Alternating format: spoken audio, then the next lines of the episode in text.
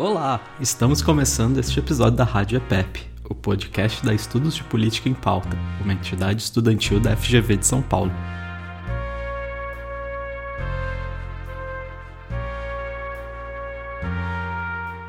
Está para começar os Jogos Olímpicos de Tóquio. Você já pensou sobre a importância social e política desses jogos? Hoje vamos falar um pouco sobre isso, mais especificamente sobre preconceito e as diferenciações de gênero no esporte. Eu sou Thales Figueiredo, aluno de Relações Internacionais, e seja bem-vindo à Rádio EPEP. Os Jogos Olímpicos modernos tiveram sua primeira edição em 1896, em Atenas. Mas lá, nenhuma mulher participou como atleta dos Jogos. O grande patrono das Olimpíadas, o Barão de Coubertin, era contra.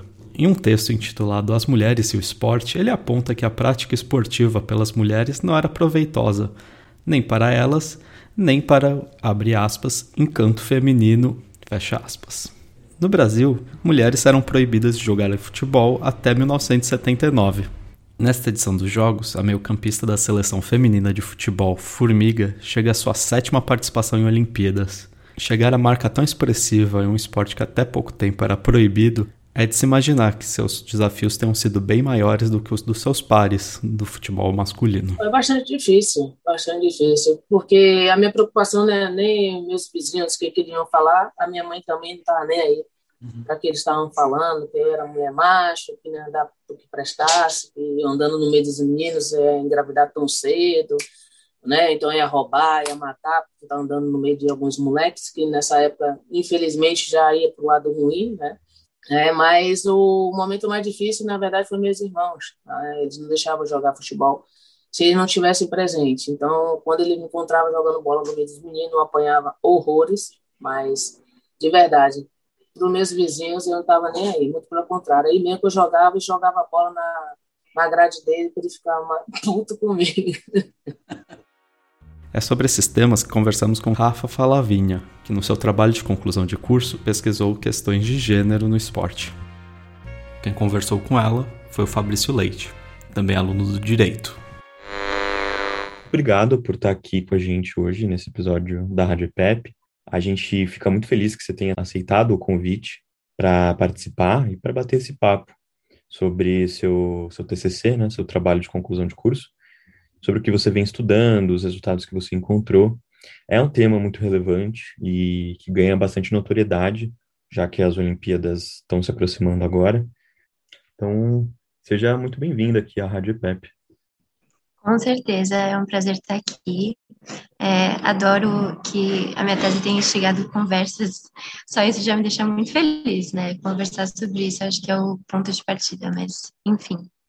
É, a minha tese começou quando eu fiquei sabendo do caso da Caster Semenya, não sei se você já ouviu falar. Ela é uma multicampeã olímpica, mundial, maravilhosa, e ela compete é, nos 800 metros. Então, ela é super bem sucedida, enfim.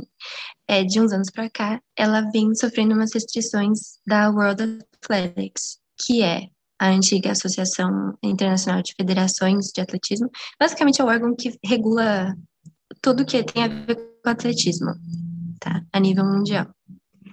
E a questão central da discussão, que é super polêmica, é o nível da testosterona da Caster Semenya. Então, antigamente o nível considerado aceitável, entre muitas aspas, aceitável, para que pessoas competissem na modalidade de mulheres, era o dobro do que é hoje. Então, quando eles cortaram pela metade a quantidade que era aceita, ela passou a ser inelegível. E na primeira restrição, ela recorreu ao Tribunal Arbitral do Esporte e ganhou, porque o tribunal entendeu que não tinham provas suficientes para usar só a testosterona como fator determinante de gênero, mas depois a World Athletics recorreu e ganhou. Então, atualmente, a Caster Semenya não pode competir na modalidade de 800 metros como mulher. Então, vendo isso, eu fiquei muito instigada para descobrir melhor essas, esse mundo. E eu acabei descobrindo uma coisa que parece paralela aos movimentos que vêm surgindo há tantos anos no mundo ocidental. parece que é realmente assim um universo paralelo. O que, que acontece? É, existem registros das Olimpíadas desde 776 anos antes de Cristo, tá? É muito antigo. E esse evento, desde sempre, aliás, lá no começo, era considerado uma celebração aos deuses, era tipo, assim, um ato devocional. Então ele era levado muito a sério. Para você ter ideia, eles paravam quaisquer conflitos que tivessem acontecendo na região para que, que as pessoas pudessem chegar lá em segurança. E o estádio chegava a comportar 50 mil pessoas, que já é muito hoje. Você imagina 776 anos antes de Cristo. É, enfim, era uma coisa super séria. Quando eu falo que eram 50 mil pessoas no estádio, obviamente eram só homens. Por quê? As mulheres eram proibidas de entrar. E se elas tentassem entrar e fossem descobertas, elas eram condenadas à morte e jogadas do Monte Taipeon. Não sei se eu estou é, pronunciando isso certo, mas é um, um, uma montanha super alta. E alguns historiadores explicam isso como uma extensão da proibição de mulheres em qualquer assunto que fosse relacionado ao poder militar. Então, como os Jogos Olímpicos tinham uma, um, uma relação muito alta com questões militares, porque, obviamente, você está. É um ato de celebrar o corpo, de fortalecer o corpo, enfim, tinha muito a ver uma coisa com a outra. É, eles entendiam que as mulheres não podiam, porque existia essa crença de que as mulheres eram uma grande ameaça ao poder militar, porque não sei se talvez como uma distração ou como um objeto de debilidade, alguma coisa assim, mas elas eram super proibidas. É, não podiam nem visitar túmulo de, de militares. Então, alguns historiadores explicam como uma extensão disso. De todo modo, as meninas que não eram casadas, elas até podiam treinar o esporte. Inclusive, elas eram incentivadas a, a treinar porque eles entendiam que a menina saudável ia ter um filho saudável, que por sua vez ia ajudar no ia ser um militar saudável e forte. Então elas eram incentivadas e para assistir as meninas, os meninos e os homens podiam, podiam entrar nos jogos delas, que obviamente eram bem menores, né, não tinham esse aspecto de, de devoção nem nada. E isso porque o esporte para a menina era uma forma de incentivar o casamento e a procriação, enquanto o esporte para os meninos e para os homens era uma forma de homenagear os deuses e, enfim, de, de exibir força é, de modo geral. Então, os Jogos Olímpicos antigos, eles foram acontecendo por vários séculos, e daí eles foram proibidos pelo imperador Teodósio I, que foi só em 393 a.C. Então foram alguns séculos aí. Daí, em 1896, um cara chamado Pierre Coubertin, também não sei se eu estou pronunciando isso certo, é, decidiu fundar os Jogos Olímpicos de novo. Então, ele instituiu a Comissão Olímpica Internacional. Só que esse cara era abertamente contra a inclusão de mulheres nas Olimpíadas. Então, ele falava que incluir as mulheres seria degradante para as Olimpíadas, porque elas tinham feminilidade. E ele entendia que as Olimpíadas foram feitas para que, entre outras coisas, os homens recebessem aplausos das mulheres. Então, no início, em 1896, as mulheres até podiam competir, mas se eu não me engano eram três ou quatro esportes só que elas eram permitidas. E muitos anos passaram antes de que as mulheres pudessem competir da mesma forma que homens. Então, por exemplo, boxe, ele foi instituído como competição em 1904. Então, pouquinhos antes, pouquinhos anos depois de das Olimpíadas voltarem.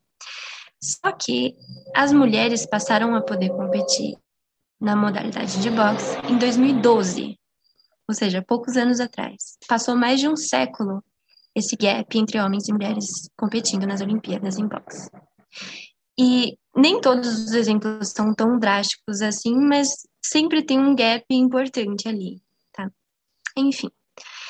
Hoje, o cenário que a gente tem é um em que os homens ganham significativamente a mais do que as mulheres, na grande maioria dos esportes. Inclusive, existe uma base de dados que todo ano eles lançam. É, eles fazem um compilado dos atletas mais bem pagos do mundo. E daí, em 2020, o compilado era de dos 100 atletas mais bem pagos. E desses 100, só duas pessoas eram mulheres. Então, e eram a, a Naomi Osaka e a Serena Williams. E as duas são tenistas. O tênis, aparentemente, é uma das raras exceções que não tem tanta disparidade salarial entre gêneros, mas. É, enfim. Além dessa questão de disparidade salarial, tem isso que, que eu comentei no começo, da Castra Semenya, que é especificamente nas competições de tiro, eles colocaram como tiro de até 800 metros nas Olimpíadas, eles colocaram como fator determinante do gênero o nível de testosterona.